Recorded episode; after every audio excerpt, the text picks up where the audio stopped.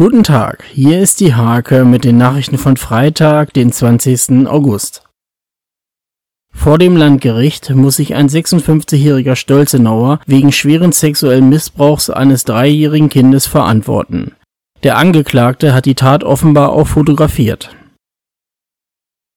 Die Stiftung Kloster Schinner peilt die nächste größere Baumaßnahme auf dem historischen Areal an. Zwischen Refektorium und dem einstigen Abthaus soll ein gläserner Verbindungsbau entstehen.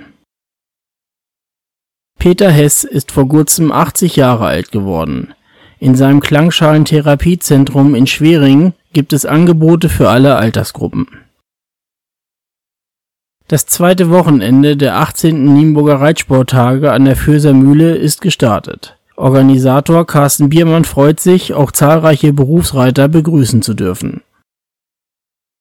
Der SC Hasbergen steht derzeit an der Spitze der Fußball-Kreisliga. Das Team von Trainer Tim Rehm trifft am Sonntag auf die SG Hoja und will den Platz an der Sonne verteidigen. Diese und viele weitere Themen lest ihr in der Hake vom 20. August oder auf www.diehake.de.